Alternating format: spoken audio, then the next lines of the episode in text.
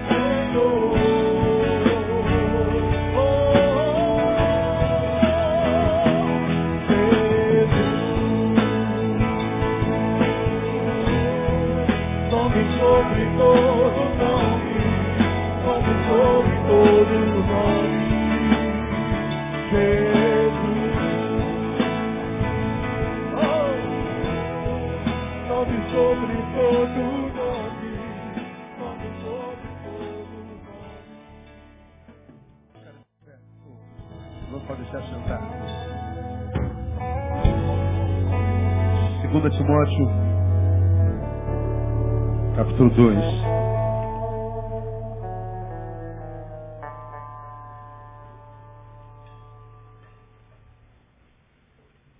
Bom, amados, desde fevereiro, em 2 Timóteo 1 e 2, estamos caminhando para o final dessa série de estudos. Na última quarta-feira, portanto, daqui a duas quartas-feiras, nós encerramos conselhos pa- paulinos do pastor para aqueles que ainda têm ouvidos. Então, nós estamos é, compartilhando vida com os irmãos, conselhos para a vida mesmo, conselhos que não têm a ver com eclesiologia, não tem a ver com religião, mas conselhos que têm a ver pra, com a vida mesmo.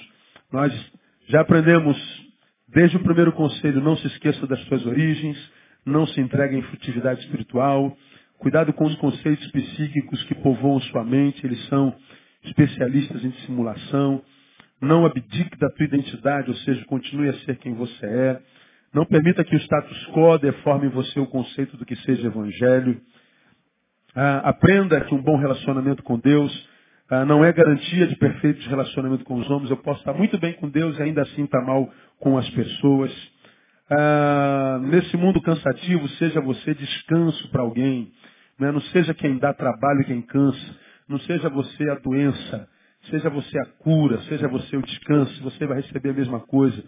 Oito, aprenda a filtrar as influências recebidas das suas relações.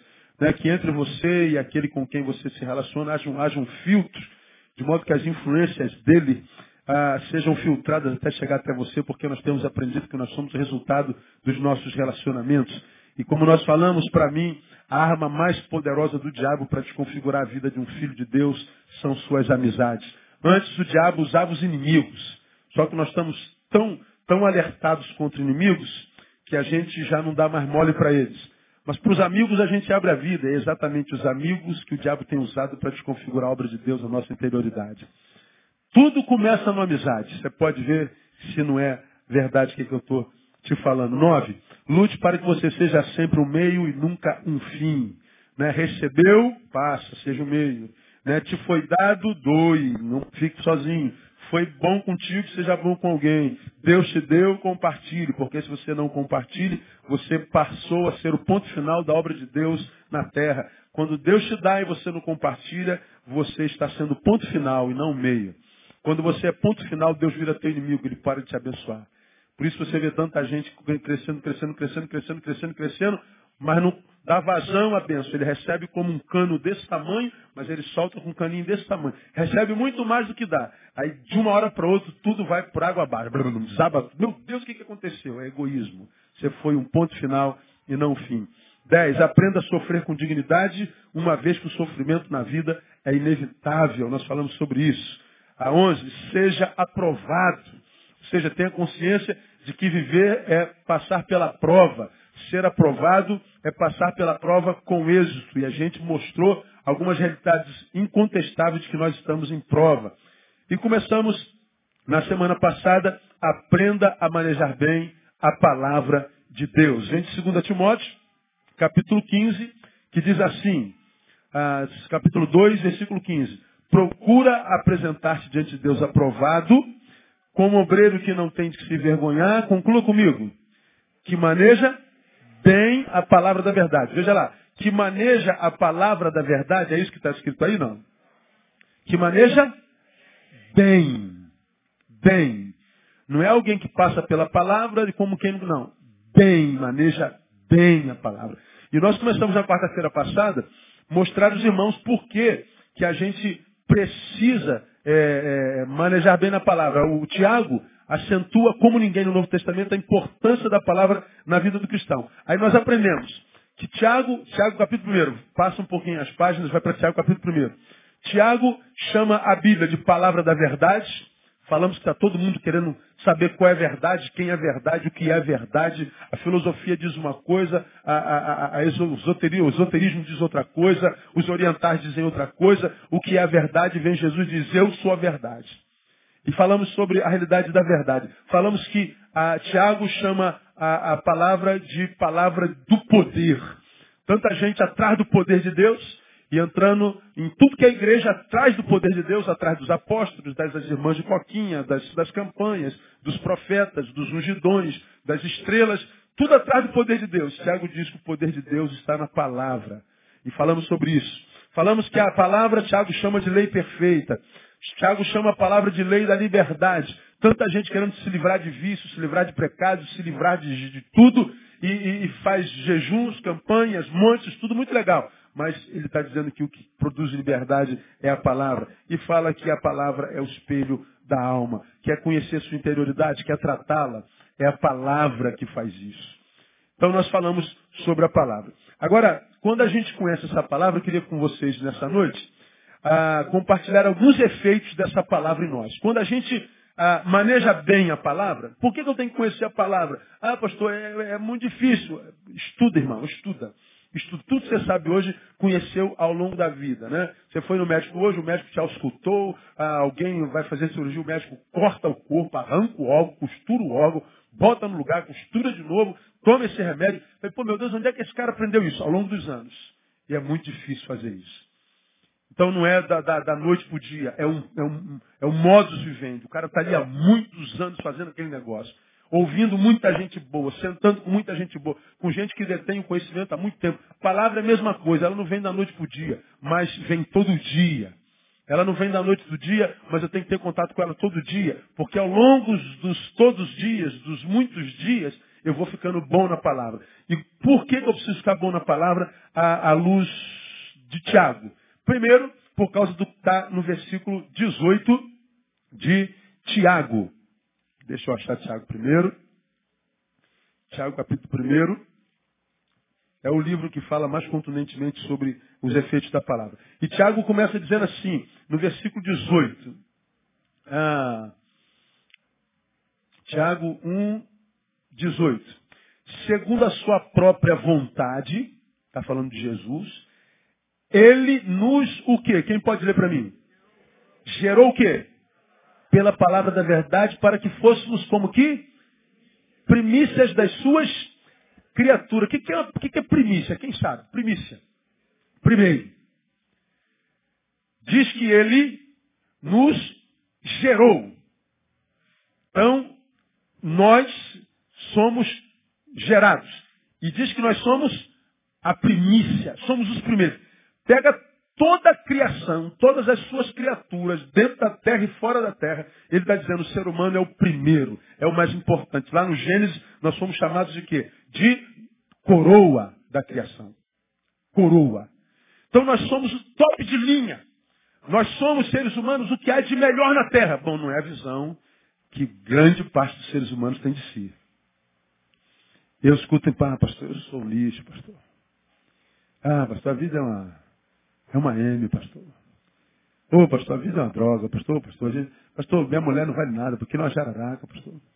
Minha sogra é uma bruxa, pastor. E só tem inimigo traído. A vida é uma. Ô, oh, pastor, essa vida. A gente está falando de gente para quem Deus olhou e falou assim, cara, tu é o cara.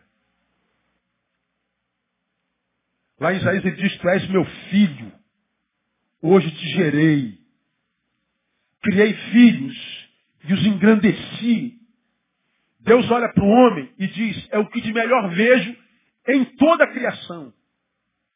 Ele olha para esse homem que tem uma alma e diz que essa alma vale mais do que o quê? Não ouvi. Do que o mundo inteiro. Você pega todo mundo, tu pega todos os multiversos que existem e coloca uma alma, um ser humano. Ele diz, ó, vale mais do que isso tudo. Agora, hoje que a gente vê, é gente se matando todo dia, como você tem me ouvido falar aqui, repetido, você não aguenta mais ouvir falar de suicídio. Gente se matando todo dia, 25 todo dia, no Japão 87 todo dia, no mundo a cada 30 segundos. Gente dizendo assim, viver é uma desgraça, viver é uma porcaria, é um castigo, para que, que eu nasci? Maldito dia que minha mãe me, geri, me, me, me, me pariu. Por quê? Falta valoração. Mas vê esse texto diz assim, que nós somos gerados. E somos gerados como? Pela palavra. Ora, lá no Éden, Deus não nos gerou pela palavra. Pelo contrário. Bom, as águas foram criadas e nas águas apareceram peixes. Como é que os peixes foram aparecer lá? Como é, quem é que se lembra? Como é que ele fez? O que, que Deus fez? Haja peixes segundo as suas espécies. E segundo a palavra de Deus, os peixes apareceram. Ao mundo vegetal, ele disse, produzam segundo as suas espécies. Pela palavra. Agora, o homem não. Ao homem ele fez com a sua própria mão. Ao homem foi arte. Foi o manuseio do próprio Deus e depois o sopro do seu fôlego na narina do homem. Agora, como é que aqui Tiago diz que nós somos gerados pela palavra? É, Tiago não está falando de criação. Ele está falando de nova criação. Ele está falando da nova criatura. Daquilo que Paulo falou lá atrás, quando disse, pelo que se alguém está em Cristo, conclua para mim. Nova criação é nova criatura. Ele diz que quando a gente se encontra com Jesus, em mim, em nós, nasce um eu gerado pela palavra. A fé vem pelo ouvir, ouvirá palavra. Essa palavra que gera fé gera nova criatura. As coisas velhas passam, tudo se faz novo. Então ele está dizendo, quando nós fomos gerados lá no Éden, nós éramos como qualquer criatura da humanidade. Quando nós nos encontramos com Cristo, uma nova criatura, uma nova criação é gerada em nós, que traz novo sentido à nossa existência. Ele está dizendo que depois que a palavra gerou esse novo homem em mim, essa vida encontra sentido. Ou seja, ela vai viver até o dia da morte. Nunca vai experimentar o que eu digo sempre, nunca vai morrer antes da morte chegar. Como nós temos aprendido na palavra, quando você lê lá João capítulo 1, versículos 11 e 12, nós lemos lá, vamos ler João 11 e 12. Ou você pode ficar aí e eu leio para você bem rapidinho, embora você saiba muito bem essa palavra. João 11 diz assim, tendo assim falado, João 1, 11 e 12. Ele diz uma coisa interessante que quem não é crente não gosta de ouvir isso não. Eu também não gostaria não. João 1, 11 e 12 diz assim. Hum, veio para o que era seu, mas os seus o quê? Não receberam. Mas a todos quantos o receberam, ou seja, aos que creem no seu nome, deu-lhes o poder de que? Leiam para mim. Serem feitos filhos de Deus. Bom, ele vem para os seus, faz uma alusão aos judeus. Não receberam. Mas ele diz, a todos quantos o receberam, está falando de Jesus, ou seja, aos que creem no seu nome, a fé vem pela palavra, aos que creem no seu nome, deu-lhes o poder de se tornarem, veja, eles se tornam, se tornarem filhos de Deus. O texto me ensina que eu não nasço filho de Deus, eu nasço criatura de Deus. E ele diz que lá, lá em Tiago nós estávamos lendo, nós somos primícias das criaturas, mas pela palavra nós somos gerados, nós somos tornados filhos de Deus. Aí você fala assim, pô, pastor, eu também entendi, eu sou filho de Deus. Não sei, você crê em Jesus? Aceitou Ele como Senhor e Salvador da sua vida? Não, isso eu não creio. Então você não é filho de Deus, você é criatura de Deus. E não é um pastor maluco, fanático que está dizendo. É João, que registra a palavra de Jesus. Ele está dizendo que todos nós somos criaturas. Agora, como é que eu me transformo em filho? Pela palavra. Então, quando a gente diz que ah, eu preciso manusear bem a palavra, eu estou dizendo, eu preciso fazê-lo para que eu, eu, eu, em fazendo, tenha consciência de quem eu sou nele. E tendo consciência de quem eu sou nele, eu não vivo aquém das minhas possibilidades. Porque o que a gente vê é o diabo dizendo, buh! Ah! E aí, irmão, está com medo do quê? Como eu estava conversando hoje com os pastores à tarde, cara, eu estou assustado em ver tantos crentes desesperados com o dia 21 de dezembro. Eu, eu, cara, eu falei, cara, isso aqui não é verdade, não pode ser. Isso aqui que eu estou lendo não pode ser verdade. Pessoas desesperadas. Eu recebi um e-mail, não sei se eu mostrei para eles ou só citei.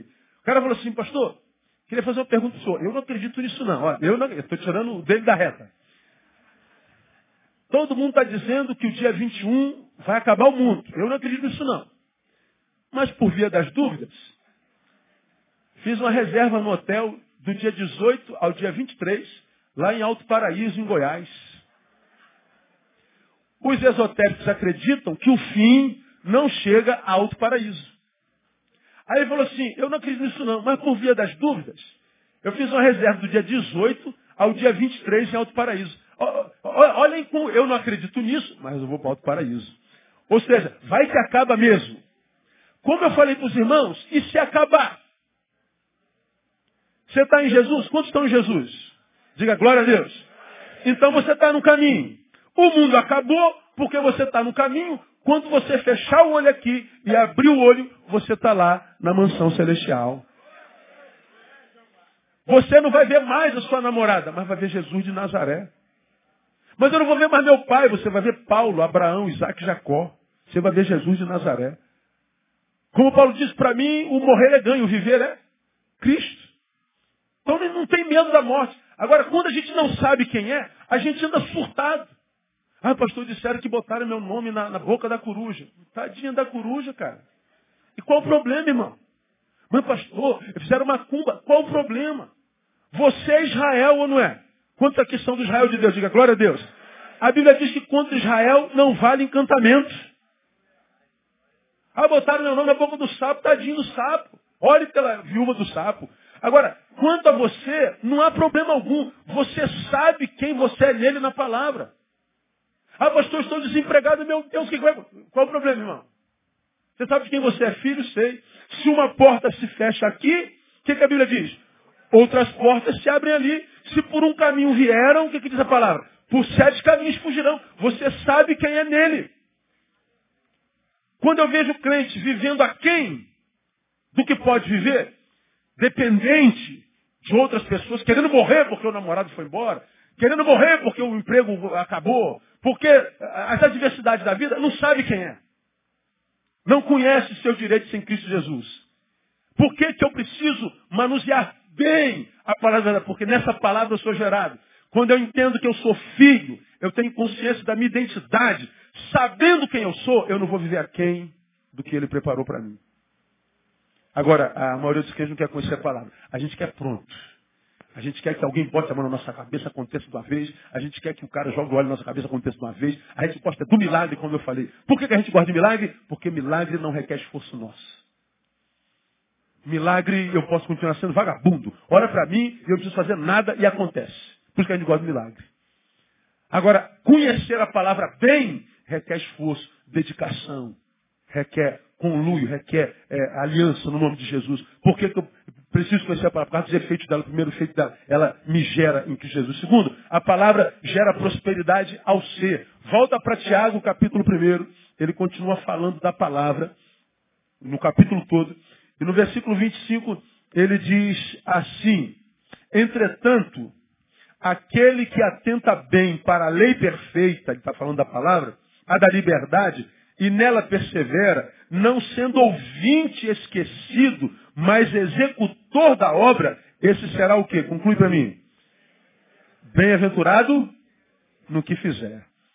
Ele está dizendo, quem atenta bem, olha a palavra de novo aí. Bem para a lei perfeita da liberdade, nela persevera esforço, não sendo ouvinte esquecido, mas executor esse será bem sucedido no que fizer. Por que, que eu preciso conhecer bem a palavra? Porque eu tenho sonhos.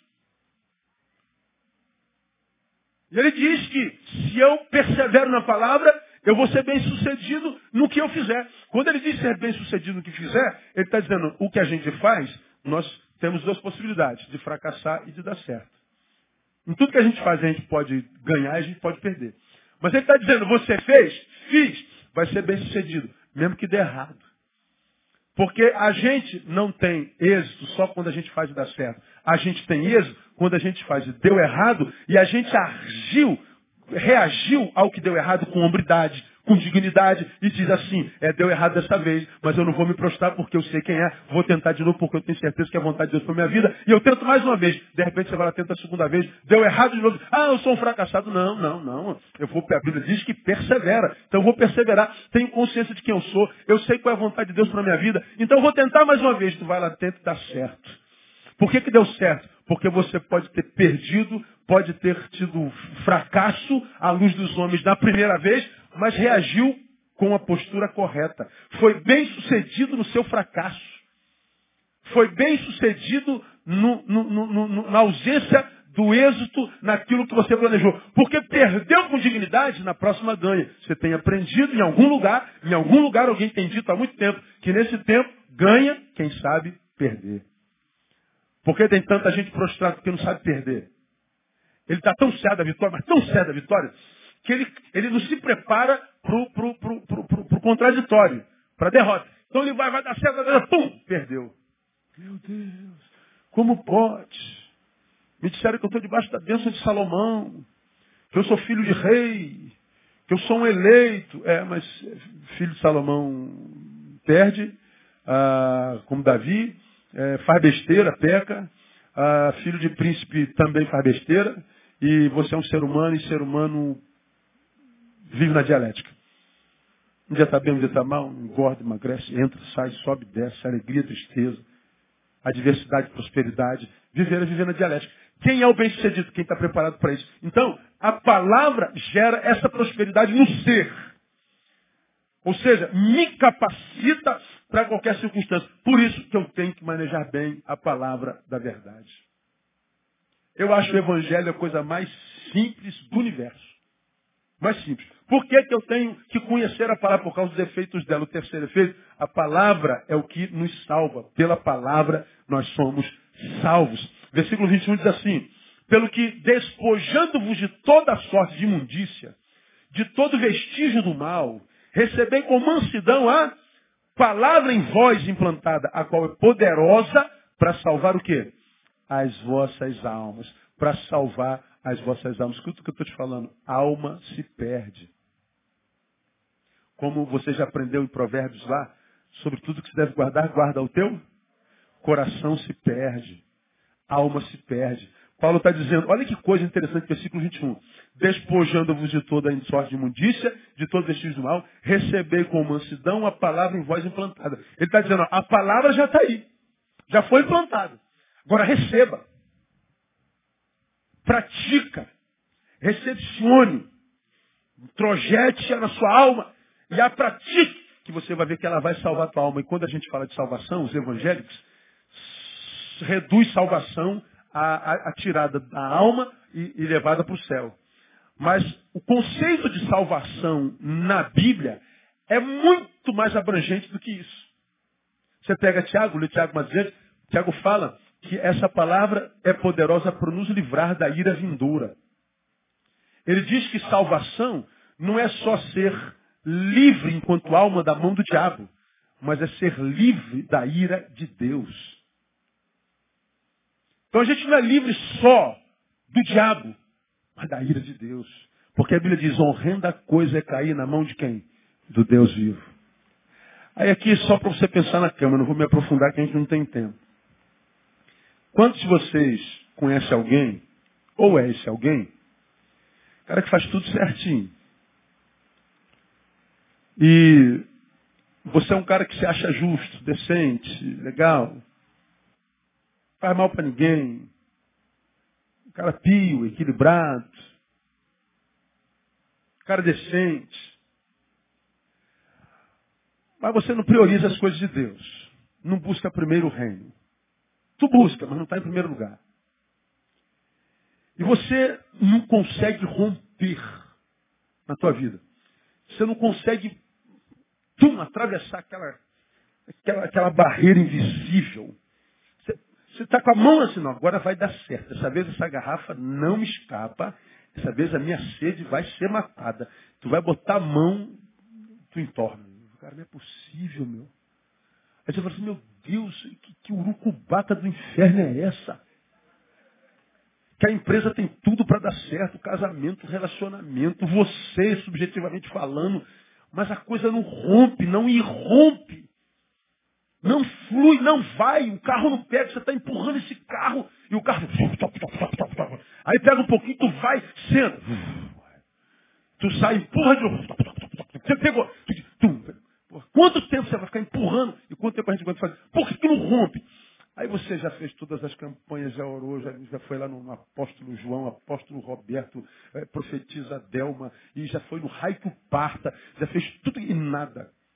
E a gente amarra o diabo de cá, amarra o diabo de lá, repreende os demônios daqui. Ah, Deus me disse que foi alguém que tem inveja, e a gente repreende a inveja. Ah, fizeram a macumba, a gente desfaz a macumba, quebra de maldição, é, cura interior. Você já fez tudo e não vai. Talvez não seja o diabo.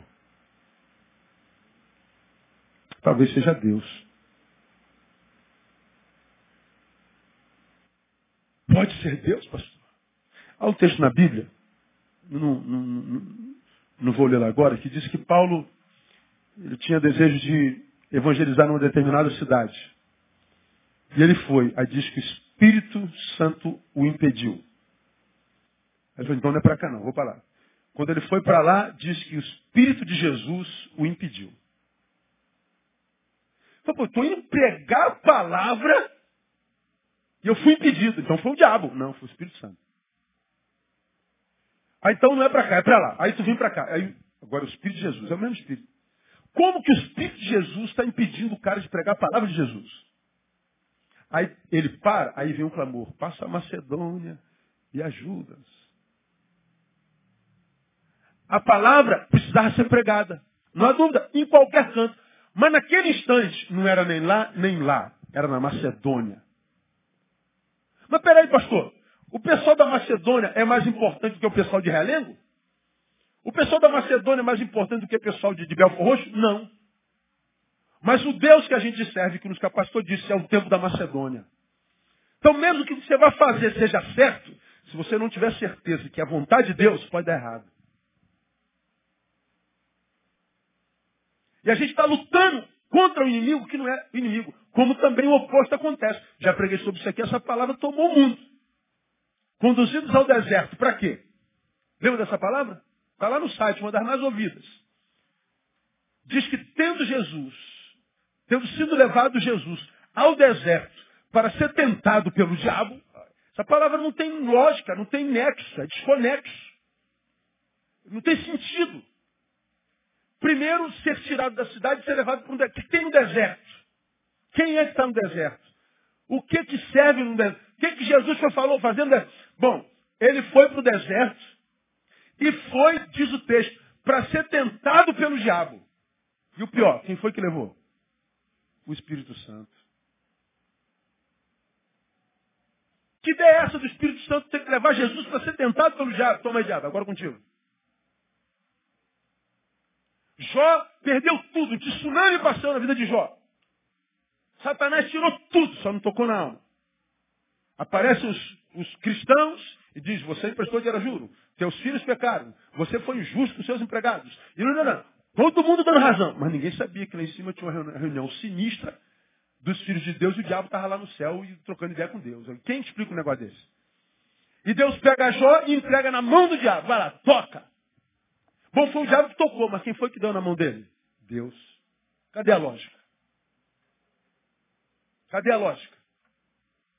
Por que, que eu preciso conhecer a palavra? Essa palavra diz, vai salvar a sua alma.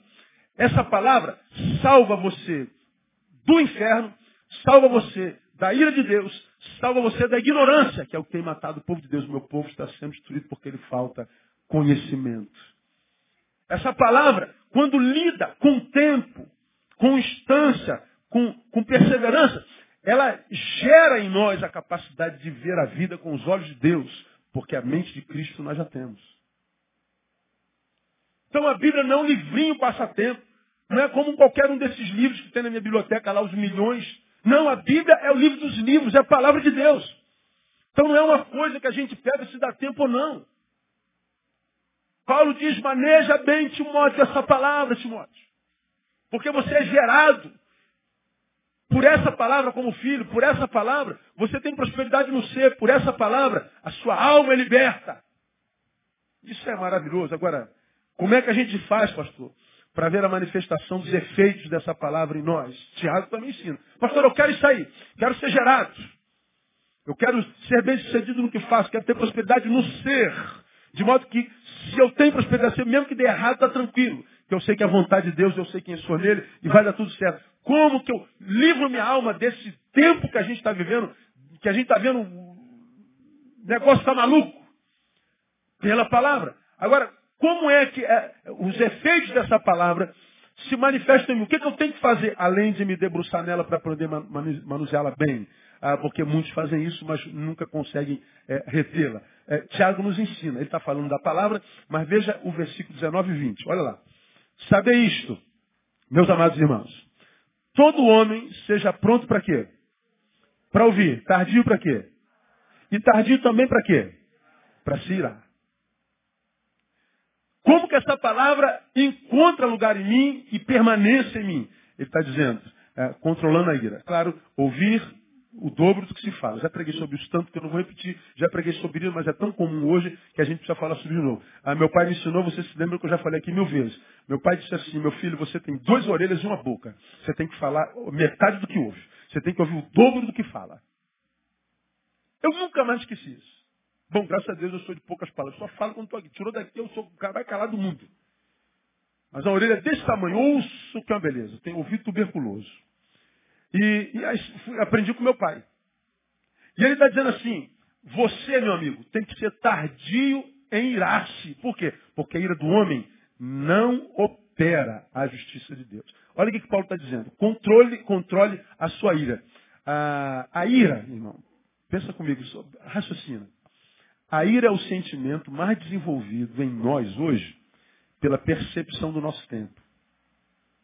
Quem tem percepção aguçada, você olha isso, então, vê o que está acontecendo enquanto justiça, vê o que está acontecendo enquanto impunidade, enquanto perversidade, maldade, e não acontece nada. Isso vai gerando uma ira dentro de nós, irmão.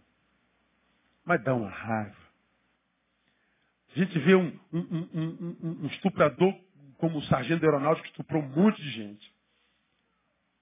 A gente vê o menino espancando a velhinha. Você vê só barbaridade. E aquilo vai gerando uma ira dentro de você. Hoje é o sentimento mais comum em nós. A gente está com pavio como? Qual o tamanho do nosso pavio hoje? Mostra aí. Nem tem mais pavio. Pergunta, mas você tem pavio ainda? Não tem? Cara, a gente está uma pilha de nervo. A gente não aguenta mais, a gente está irado. A gente vê pancadaria no, no, no, no, trânsito todo dia. A gente vê ofensa no Facebook, vocês estão no Facebook todo dia, veem isso. A gente vê discussão de casal o tempo inteiro, como eu vi na segunda-feira, um casal se supapando no centro da cidade. O marido e a mulher rolando no chão, rapaz. Naquele chão quente, se você jogasse o ovo, fritava o ovo. Eles se supaparam no centro da cidade. Eu falei, meu Deus, o e a multidão, pega, tirando, vai para a internet, vai para a internet. Eu falei, meu Deus do céu, cara, é uma loucura. É ira. Nós estamos iracundos. Por quê? Por causa da percepção do nosso tempo. Ver o que a gente vê todo dia gera ira na gente. Aí Paulo está dizendo assim, pois bem, se você não aprender a controlar essa ira, desenvolver mecanismos de defesas contra essa ira, a justiça de Deus não permanece em você. Essa ira interrompe a justiça de Deus que é mansa e cheia de equidade. Ele, antes de falar da palavra, ele fala da ira. Ele fala da postura humana antes da palavra. Então, controlar a ira nada mais é do que sobreviver ao status quo. É ver isso tudo, enquanto injustiça e maldade, gerando ira na gente, e a gente desenvolver pela palavra a capacidade de manter a mansidão, de permanecer equilibrado. E permanecer equilibrado nesse tempo onde a face irá é sobreviver a tudo isso. Esse é o nosso desafio. Sobreviver a tudo isso.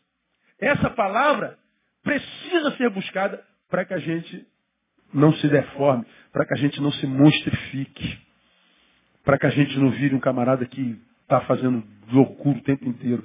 Por isso, irmãos, conhecer os nossos limites é muito importante. Muito importante. Porque você já aprendeu que a gente vai, vai é, ficando esgotado, esgotado, esgotado, esgotado. Pum, chegamos no limite.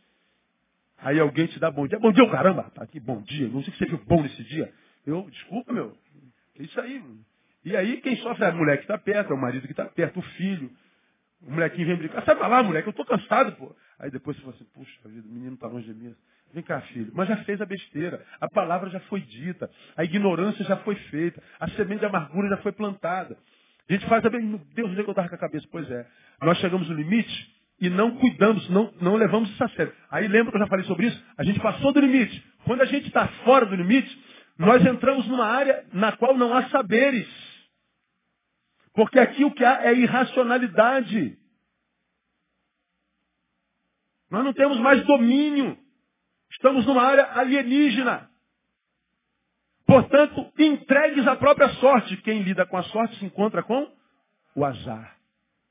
A gente não pode brincar com os nossos limites. Isso é sério, questão de sobrevivência. Por isso vem a palavra e diz assim: irai-vos, mas não pequeis. Ou seja, que a sua ira nunca deixe de ser só um sentimento. Porque Paulo está dizendo o seguinte: vocês podem até se irar. É um sentimento como qualquer outro.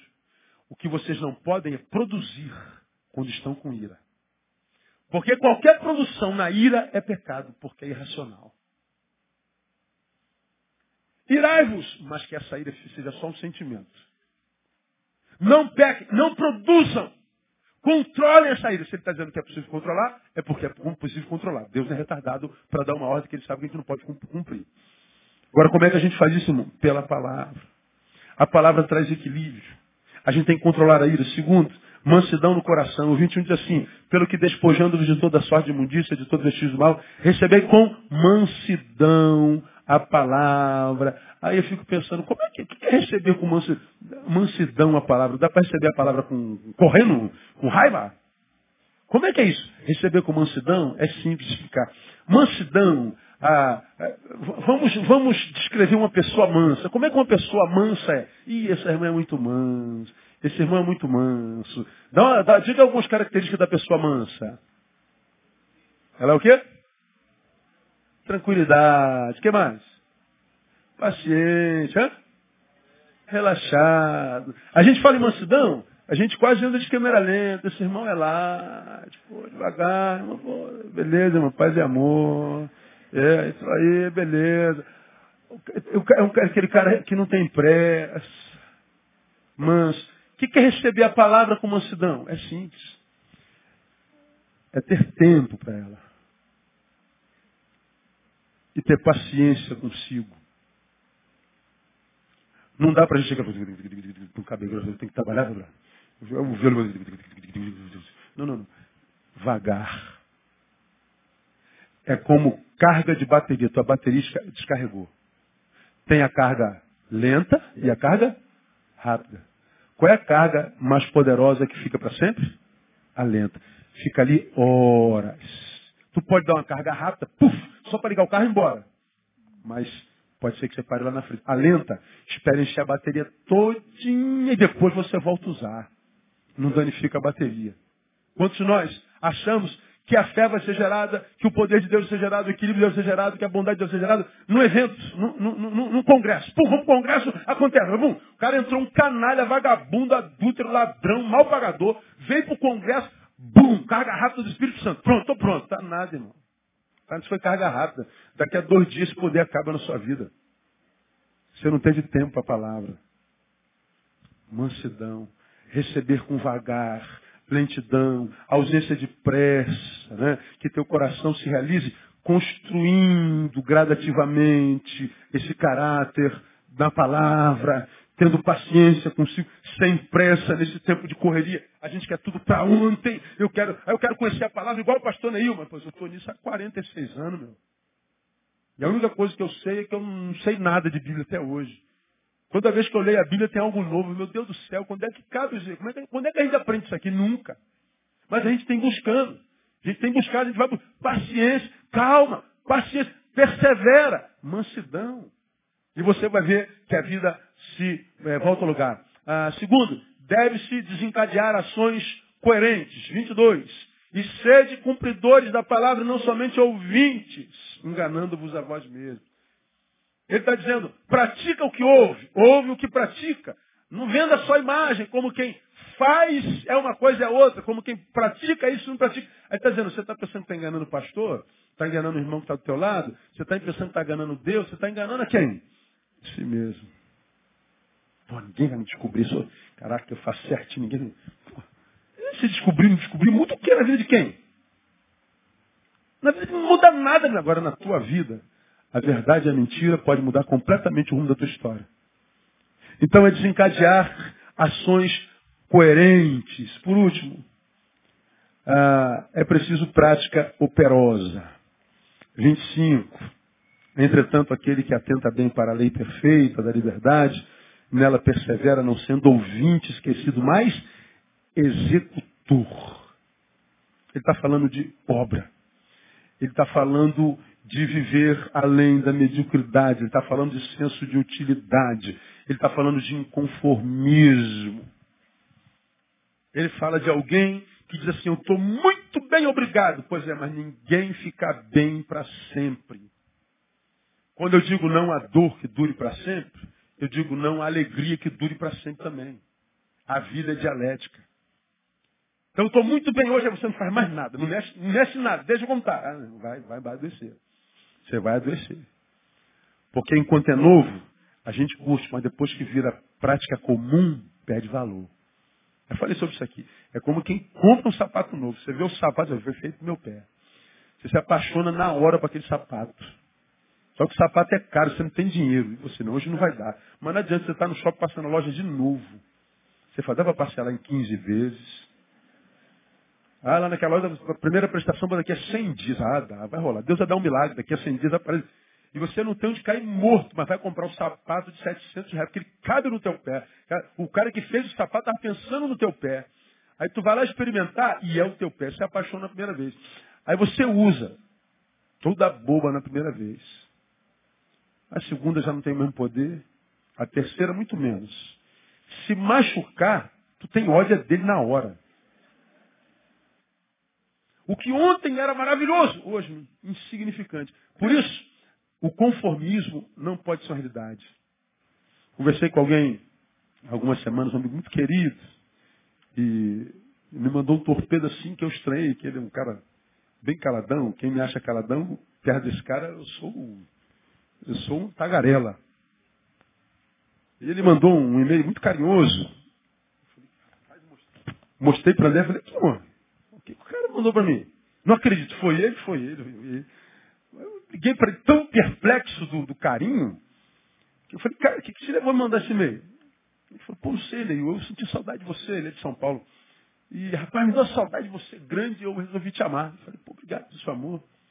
Aí ficamos conversando e eu falei um pouco de mim, ele falou um pouco dele. E ele falou assim, rapaz, eu não sei o que está acontecendo. Eu não sei o que eu vou fazer, deixar de fazer. A única coisa que eu sei é que eu não quero isso pro resto da minha vida. Em função do que ele faz. Eu não quero isso pro resto da minha vida. Ele faz a mesma coisa há 25 anos. Eu não sei quanto é o meu futuro, eu não sei. A única coisa que eu sei é que eu não quero mais isso pro resto da minha vida. Então ele está dizendo assim, caramba, isso que me deu sabor esses anos todos hoje perdeu sentido. Ele está falando de que o conforto de tanto tempo já passa a ser um desconforto.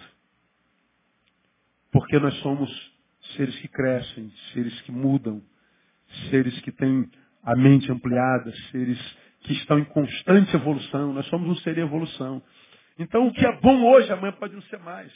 Aí você pode ouvir pessoas que estão com as quais você está conversando, você está tudo em ordem, mas você está com, uma insatisfação na vida. Alguém fala assim, pô, você está reclamando de barriga cheia, rapaz. Você está reclamando de barriga cheia, olha o que você tem. Pois é, você tem mesmo, tem que agradecer mais aquilo tudo pelo que você agradeceu a vida inteira. E continua agradecendo, é algo que já não te completa mais, você está é, percebendo novos horizontes. E você está querendo buscar novos horizontes. Ah, Paulo está falando disso, de que a gente seja executor da obra, que a gente não se conforme com o conformismo, que a gente tenha coragem de sair do nosso lugar de conforto.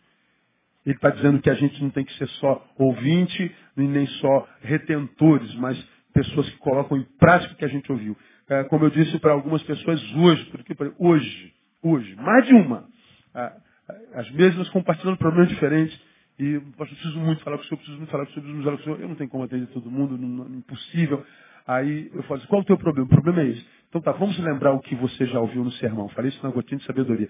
Vamos lembrar alguns sermões que você já ouviu. Aí lembra do sermão tal? Ó, papo, papo, pô, é mesmo, né, pastor? Caramba.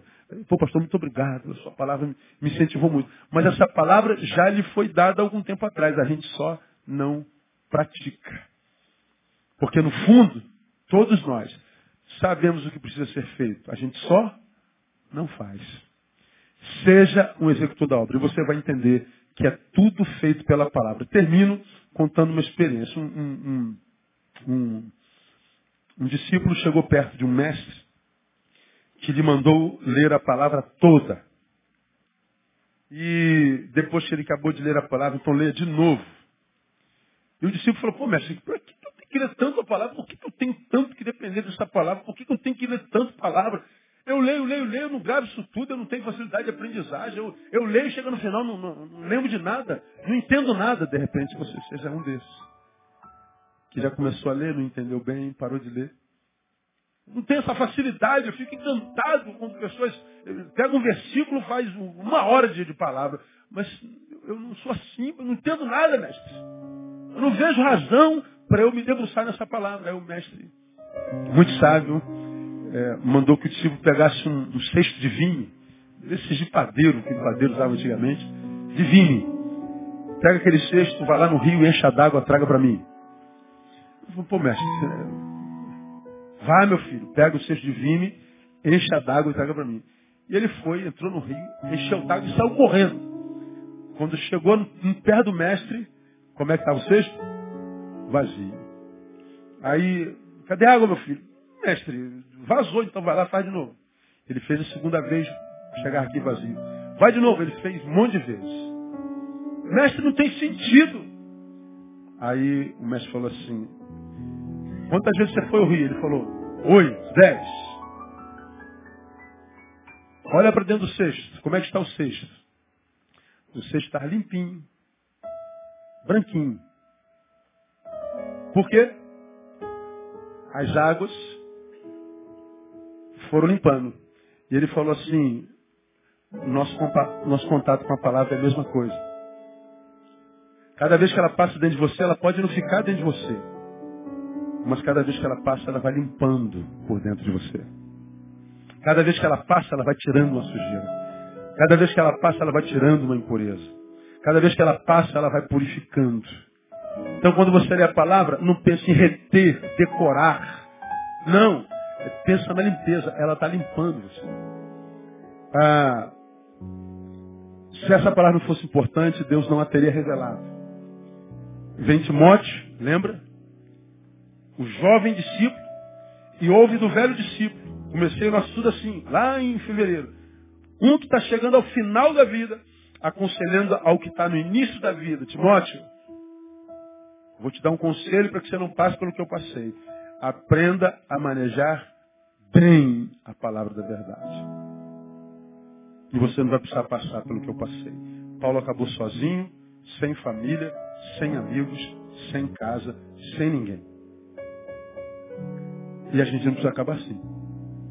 Agora, a vida que é gerada na nossa vida é gerada na nossa vida pela palavra de Deus. Então, meu irmão, venha à igreja, ore, vá em orações, faça jejum, suba monte, vai ouvir o apóstolo e seja curado ou não.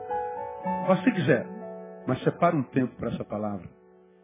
Porque nesse tempo de loucura que a gente está vivendo, é essa palavra que nos purifica da contaminação, dessa desgraça que está aí fora, sendo jogado dentro de nós todo dia. Cada vez que você liga a televisão, lixo. Cada vez que você lê jornal, lixo. Cada vez que você olha na janela, lixo. Cada vez que você sai na rua, lixo dentro de você. Tua alma vai sendo tatuada pelas energias dessa geração corrompida e distante de Deus. Você chega em casa, não tem nada de errado. Você sente pesado. Meu Deus, é, não é produto que você fez, mas o que fizeram e colou na tua alma. Vem a palavra e vai te purificando. E você vai seguindo em vitória. Porque é para a vitória que nós fomos chamados no nome de Jesus. Deus abençoe você e te dê fome. Porque se tiver fome, o pão está na mesa. Deus abençoe você. Vamos aplaudir o Senhor, vamos ficar em pé. Vamos embora para casa. Aleluia.